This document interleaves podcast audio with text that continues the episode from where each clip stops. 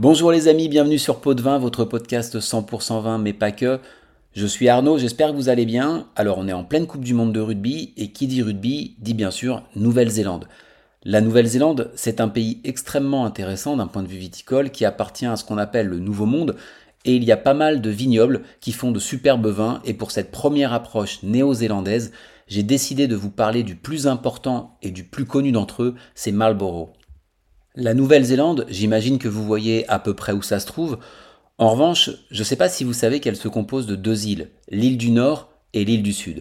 Et attention, nous sommes dans l'hémisphère sud, ce qui signifie qu'il fait plus chaud dans le nord et plus frais dans le sud.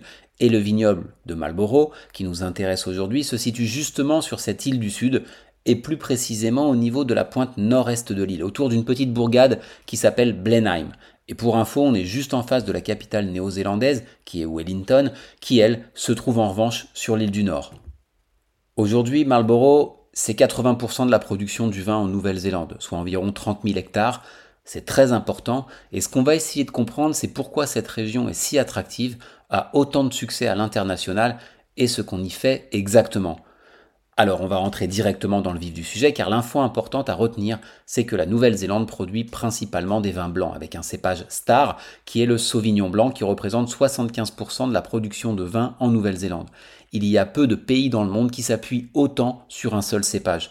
Ce qui fait que lorsqu'on vous parle de Sauvignon, pensez à la Loire évidemment mais aussi à la Nouvelle-Zélande même si je vous l'accorde, on en fait partout dans le monde. À côté du Sauvignon, on trouve pas mal de Chardonnay, mais aussi du Pinot Gris, du Riesling, du Müller-Turgot, du Sémillon, du Gewürztraminer ou du Chenin. Pour ce qui est de Marlborough, c'est Sauvignon à 80%, un peu de Chardonnay, de Pinot Gris et plus marginalement du Riesling. En Nouvelle-Zélande, on produit également d'excellents rouges à base de Pinot Noir, Merlot, Cabernet Sauvignon ou Syrah. À Marlborough, c'est quasi exclusivement du Pinot Noir. Sachez qu'en Nouvelle-Zélande, il n'y a pas de réglementation aussi stricte qu'en France, par exemple, puisqu'on peut faire ce qu'on veut où on veut. On plante les cépages que l'on souhaite et on irrigue si besoin. Ce sont surtout les étiquettes qui sont réglementées. Si un vin porte la mention d'un seul cépage, celui-ci doit composer au moins 85% de l'encépagement. Si différents cépages composent le vin, ils doivent être indiqués en ordre décroissant, par exemple. Et pour porter la mention d'origine d'une région, comme Marlborough Wine, qui a été créé en 2018, le vin doit provenir évidemment de la région. Vous l'avez compris, Marlborough rime avec Sauvignon, et en à peine 40 ans, les Sauvignons de Marlborough sont devenus pour certains critiques et dégustateurs de renom les meilleurs Sauvignons du monde. Ce qui fait que d'une région où il y avait des terres fertiles avec des moutons, des cultures céréalières ou maraîchères, on est passé à une région où la vigne est omniprésente, devenue célèbre dans le monde entier. À ma connaissance, à ce point et en si peu de temps, c'est unique dans l'histoire viticole mondiale. En fait, la vigne est arrivée à Marlborough il y a 100 ans, mais sur une très petite superficie, et c'est resté plutôt marginal. Le tournant, c'est en 1973. L'entreprise Montana, le plus grand producteur de vin du pays, cherchait à s'étendre, mais les prix du foncier sur l'île du Nord, là où on faisait le vin, commençaient à devenir chers. Alors, elle a jeté son dévolu sur Marlborough, considérant que Marlborough avait le meilleur potentiel viticole de Nouvelle-Zélande. Elle y développa son premier vignoble, maintenant connu sous le nom de Brancock Estate, mais il faut dire que personne ne prenait tout ça au sérieux. Pourtant, les résultats commencèrent à arriver et d'autres emboîtèrent le pas. Dans les années 80, on commençait à entendre parler des vins de Marlborough qui remportaient des concours. La critique a commencé à en parler et les vins à s'exporter. Et on connaît la suite.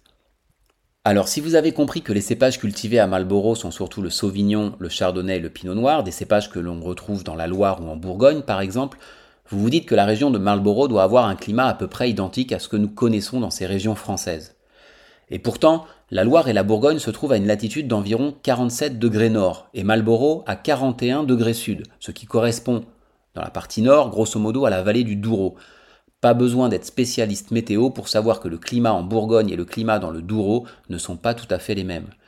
Alors comment peut-on cultiver des cépages qui aiment les terroirs frais dans une région a priori chaude? La région de Marlborough est une région très ensoleillée, mais qui jouit d'un climat maritime et qui bénéficie d'influences rafraîchissantes.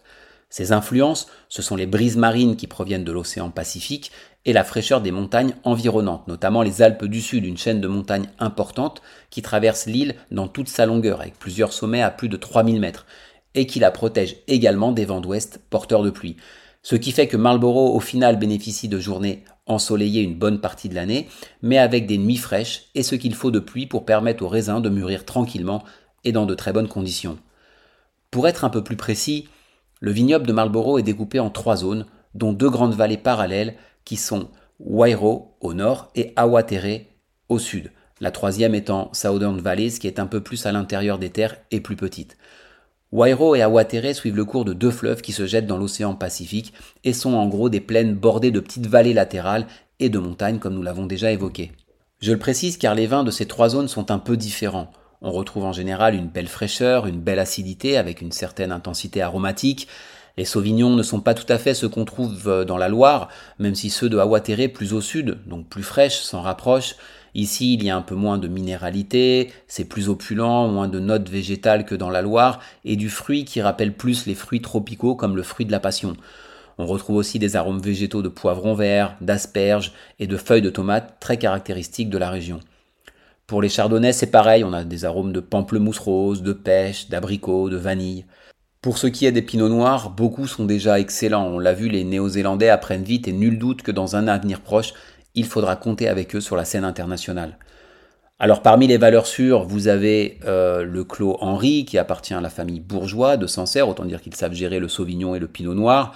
Le fameux Cloudy Bay, un mastodonte incontournable qui appartient à LVMH.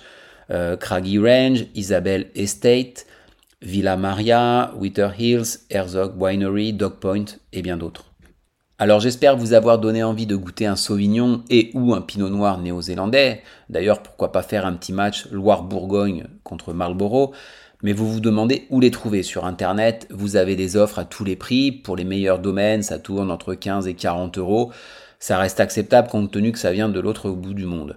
Alors, je vous dis pas d'en boire tous les jours, mais ces vins méritent d'être goûtés ne serait-ce que pour voyager un petit peu.